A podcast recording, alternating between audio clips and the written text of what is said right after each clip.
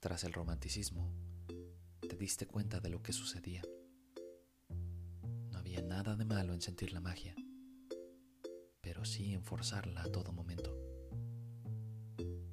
Siempre fuimos solo tú y yo, aunque pocas veces te dieras cuenta de ello.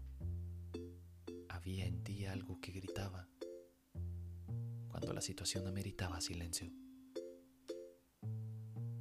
Yo no solté tu mano en medio de la tempestad. Fuiste tú quien apretó demasiado fuerte.